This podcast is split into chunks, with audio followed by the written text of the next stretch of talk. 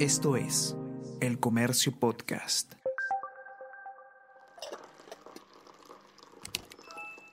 Hola, hola, ¿cómo están? Buenos días, espero que hayan amanecido bien. Está con ustedes Ariana Lira y hoy tenemos... Tenemos que hablar con Ariana Lira.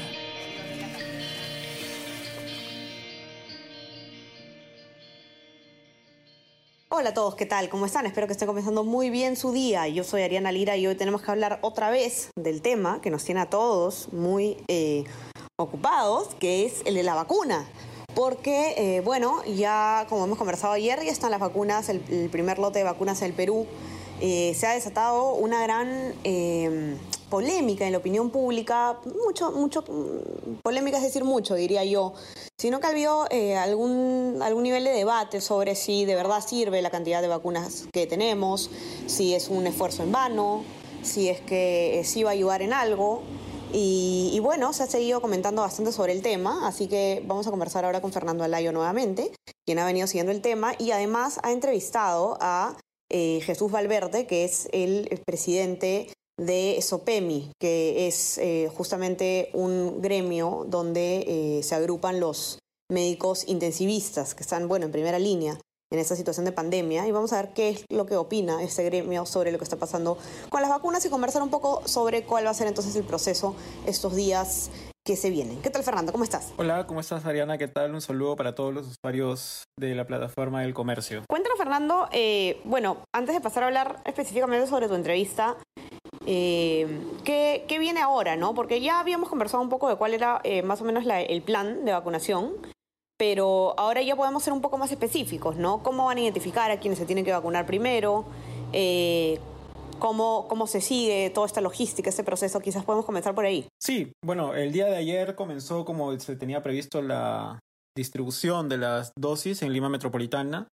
Eh, alrededor de 13 hospitales del país, eh, perdón, de la capital, recibieron eh, sus dosis correspondientes, entre ellas el Hospital Soxpolvaiza, eh, Rebagliati, eh, 2 de Mayo, el de Coyique, etcétera, ¿no? Ambos de redes eh, del MINSA, de salud, ¿no? Y la distribución pues se ha dado de manera correcta, efectiva, con resguardo policial, por supuesto. Y quienes se han encargado de recibir estas dosis han sido los directores médicos de cada uno de estos establecimientos, ¿no? Eh, y allí es donde también entra a tallar eh, lo que mencionas, ¿no? Cómo se va a dar el proceso, ¿no? Precisamente ayer durante la distribución estuvo presente el contralor eh, Nelson Shack y él refirió que en el caso de estas 150 mil personas que van a ser vacunadas en esta primera etapa con estas 300 mil dosis de Sinopharm, alrededor de 138 mil corresponden a profesionales de la salud plenamente identificados y ya empadronados. En las últimas semanas, el Ministerio de Salud lo que ha hecho es eh, elaborar padrones, ¿no? Que precisamente ayer también a través de una norma legal, una resolución ministerial ya aprobada, se ratificó este padrón y que básicamente contiene la lista de los nombres de las personas que van a recibir la primera y segunda dosis con 21 días de diferencia. Eh, y estas personas, y bueno, y como ya lo habíamos mencionado antes también, ¿no? Cada una de estas dosis que han llegado el día domingo por la noche tiene nombre y apellido, ¿no? Eh, evidentemente va a haber un registro, va a haber un control, va a haber una sistema, sistematización en base de datos eh, para evitar las duplicaciones y evitar eh, pues eh, problemas y falsas atribuciones, ¿no? Que además, según el propio ejecutivo, cualquier mal uso de la vacuna va a ser sancionado incluso hasta penalmente, ¿no? Porque es considerado delito.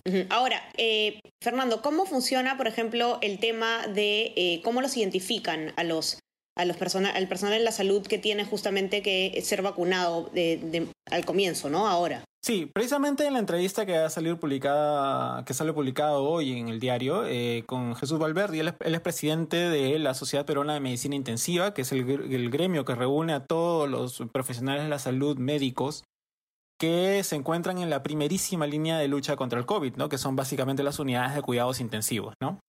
Él lo que ha referido, por ejemplo, es que son 600 intensivistas que van a recibir la vacuna en todo el Perú, los cuales ya están plenamente empadronados e identificados.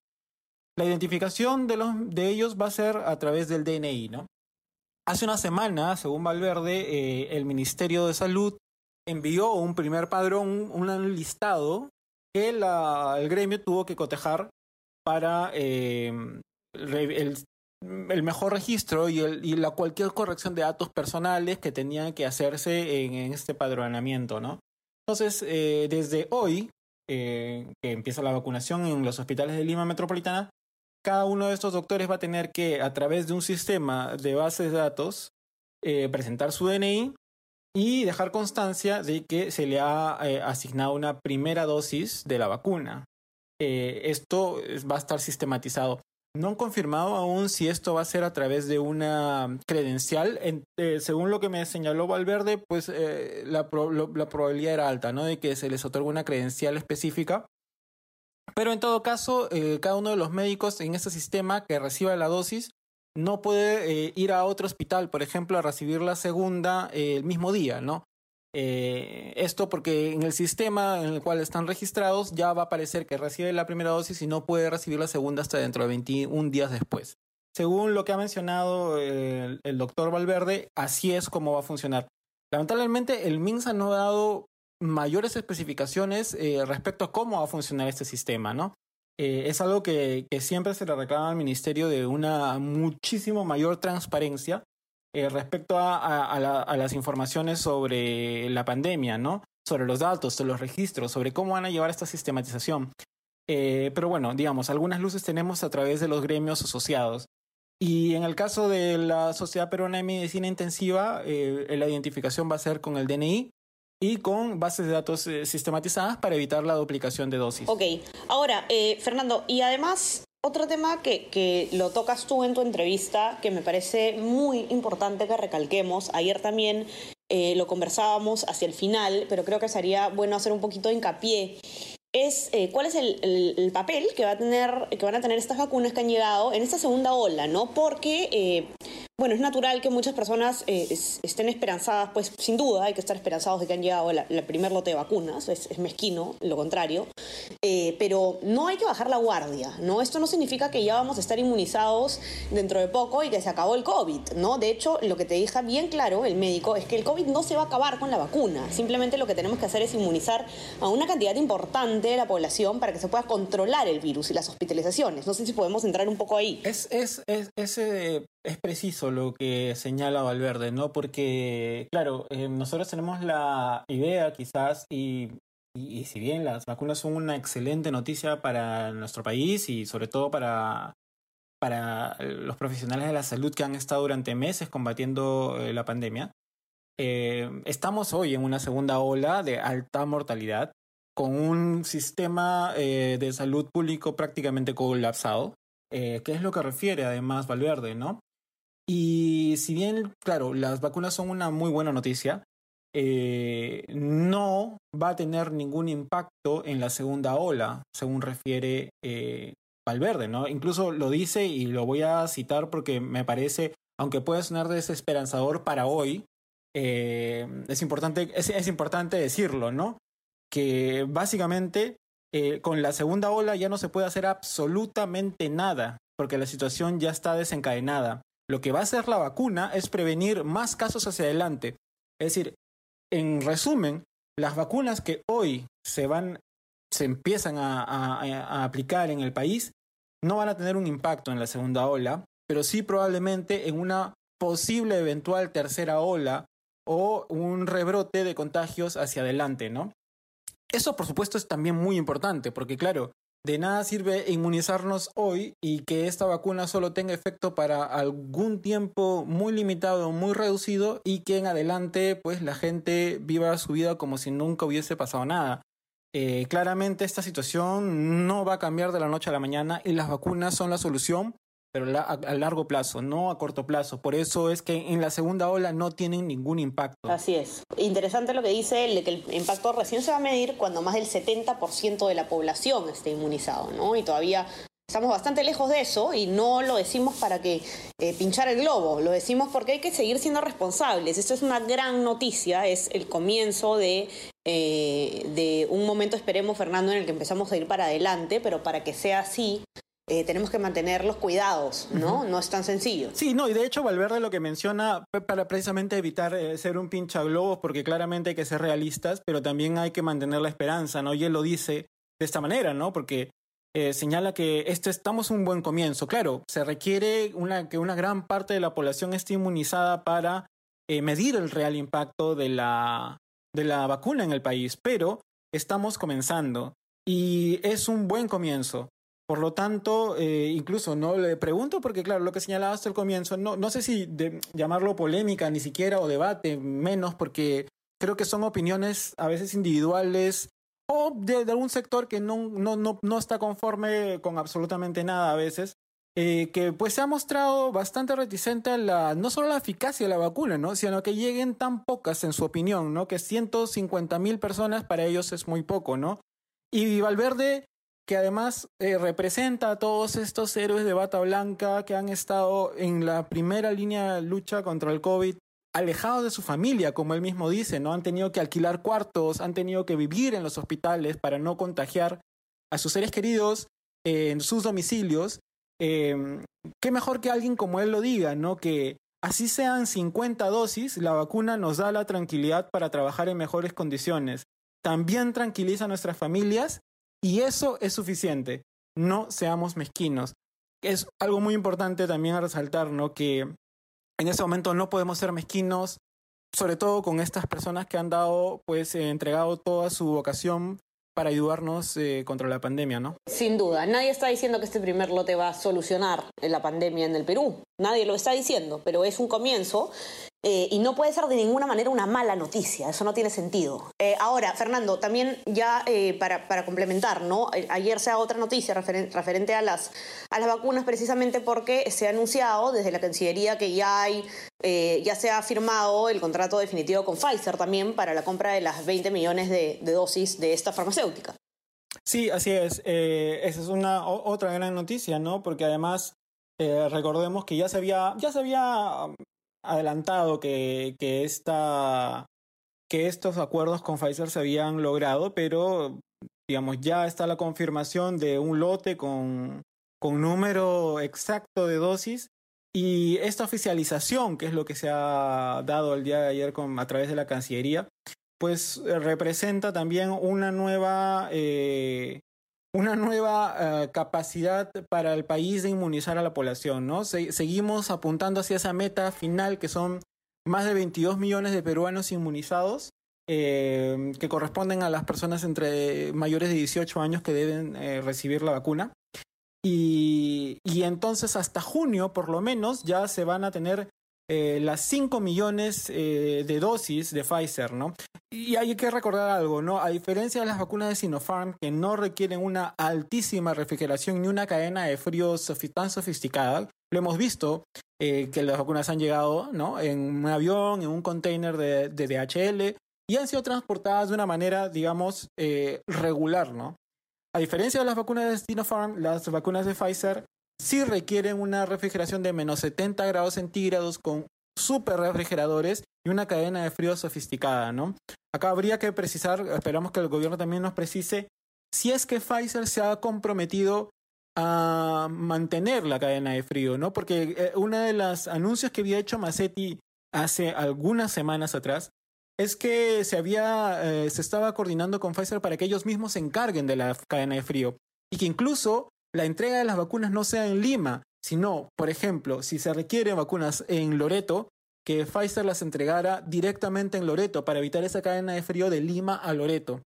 Entonces, habría que ver si esto eh, también se ha concretado, ¿no? Todavía no tenemos detalles de los contratos, es algo que no va a salir a la luz, pero sí sería importante que el ministerio eh, explique y precise cómo va a ser la cadena de frío con Pfizer en tanto ya se había adelantado que podría ser facilitada por el mismo laboratorio. así es. Ahora, Fernando, te mencionabas eh, junio. No sabemos todavía o, ya ha dicho el gobierno eh, cuándo vamos a estar recibiendo estas dosis de Pfizer exactamente. No, solo se ha dicho que hasta el mes de junio va vamos a contar con un mínimo de 5 millones 50 mil dosis de Pfizer. Eh, no hay fechas exactas todavía de llegada de, esta, de este laboratorio, ni tampoco de las dosis programadas a través de la red de COVAX Facility, que son también vacunas de Pfizer, y vacunas de AstraZeneca. Eh, no hay fechas. Lo único que se sabe de fechas es del, del, segundo embarque de Sinopharm, ¿no? Que saldría el 13 de febrero de China y llegaría al Perú el día 14, ¿no? Precisamente el día en que eh, se levantaría la cuarentena en 10 regiones, ¿no? Vamos a ver también si esa es una de las medidas que el día de mañana se mantiene o no, porque ese es otro punto, ¿no? Muy importante, lo que dice Valverde, ¿no? Ellos, en, a través de la Sociedad Peruana de Medicina Intensiva, están reiterando su pedido al gobierno de que se establezca una cuarentena total y estricta en todo el país porque están en colapso en las UCI y no ve con malos ojos la posibilidad incluso de que, como planteó el Colegio Médico, se declare en desastre nacional eh, al país, no emergencia, sino desastre nacional, para eh, contrarrestar la, la, poca capacidad que se tiene tanto en la distribución de oxígeno como en la capacidad hospitalaria misma. Así es, así es. Tema complejo, Fernando, ¿no? Porque en un, ya, ya hemos tenido el, la experiencia de, de, la primera cuarentena y lamentablemente en un país con tanta informalidad, es muy difícil para algunos, por no decir imposible, quedarse en sus casas de manera estricta, ¿no? Entonces, nuevamente el gobierno se encuentra en esta disyuntiva ¿Qué se hace? Ya lo vamos a ver porque ya se van a cumplir pronto estas dos semanas eh, de cuarentena. Vamos a ver si es que se flexibiliza la medida, si es que se anula o si es que se prolonga. Hemos visto ya eh, cómo fue en el gobierno de Martín Vizcarra, que se fue prolongando eh, numerosas veces la cuarentena. No sabemos qué va a pasar ahora. Definitivamente lo que sabemos es que el ministro de Economía tiene un poco más de peso en las decisiones de lo que tenía la ministra María Antonieta Alba en el gobierno de Vizcarra, eh, y este, este ministro el que ha planteado pues, una cuarentena de cierta forma relajada para tratar de conciliar estos problemas. Vamos a ver qué es lo que pasa, hay que estar atentos, pero por ahora nos queda decirles, por supuesto, que quienes necesitan, no necesitan salir de casa, no lo hagan, que se cuiden mucho, reiterar el lavado de manos, a veces se nos puede olvidar por la fatiga pandémica también, no podemos dejar que nos olvide, se nos olvide, ponerse la mascarilla bien colocada, hay mucha carga viral, eh, si puede ponerse dos mascarillas, póngase dos mascarillas, si es que no tiene una, digamos, suficientemente eh, fuerte eh, o, que proteja bien y, mantener la distancia y cuidarnos lo más que podamos, Fernando, en esa situación, no podemos bajar la guardia, la llegada de las vacunas es una noticia espectacular, pero no podemos eh, descuidarnos por eso ni relajarnos, porque aún estamos en esta segunda ola que, como bien has dicho tú, y te lo ha dicho tu entrevistado, no la va a parar la llegada de las vacunas. Esto lo vamos a ver más adelante, los efectos. Así es, la paramos nosotros, ¿no? La, la, la, va a detener la población a la medida que cumpla con, con las medidas establecidas. Una cuarentena estricta y total se asoma inviable para nuestra economía, para nuestro país en general. Y, y ayer nomás ya habían anunciado, anunció el gobierno que en lo que va de febrero, es decir, en ocho días, eh, se han intervenido más de 900 fiestas COVID, ¿no? Algo que es inadmisible, una irresponsabilidad absoluta, ¿no? Entonces creo que dice mucho de nosotros, eh, pues aplaudimos la llegada de las vacunas, pero al mismo tiempo hay que cumplir las medidas y bueno, solo queda cuidarnos. Así es, por favor, conciencia, ¿no? Uno se puede estar cuidando a uno mismo o, o digamos midiendo qué efecto puede tener eh, en uno mismo relajarse, pero no en las personas a las que podemos contagiar. Eh, yo los invito a que se pasen un paso en las redes sociales para que puedan ver cómo está cómo están los pedidos de oxígeno, los pedidos de camas UCI y se puedan responsabilizar un poquito más. Podemos aguantarnos un poco más. Todos estamos cansados. La fatiga pandémica es real, pero tenemos que ser responsables y paciencia, darnos eh, apoyo entre todos que ya va a pasar. Así que nada, nos hemos pasado un poco el tiempo. Eh, los invito a que puedan leer la entrevista de Fernando en nuestra web, elcomercio.p y en nuestra versión impresa, los que tienen acceso. No se olviden también de suscribirse a nuestras plataformas en Spotify y Apple Podcasts para que puedan escuchar todos nuestros podcasts y a nuestro WhatsApp, El Comercio Te Informa. Fernando, te mando un abrazo. Mil gracias. Gracias a ti, Ariana, y bueno, un saludo para todas las personas que nos siguen a través de las redes del comercio. Que tengan un excelente día. Chao, chao. Esto fue tenemos que hablar.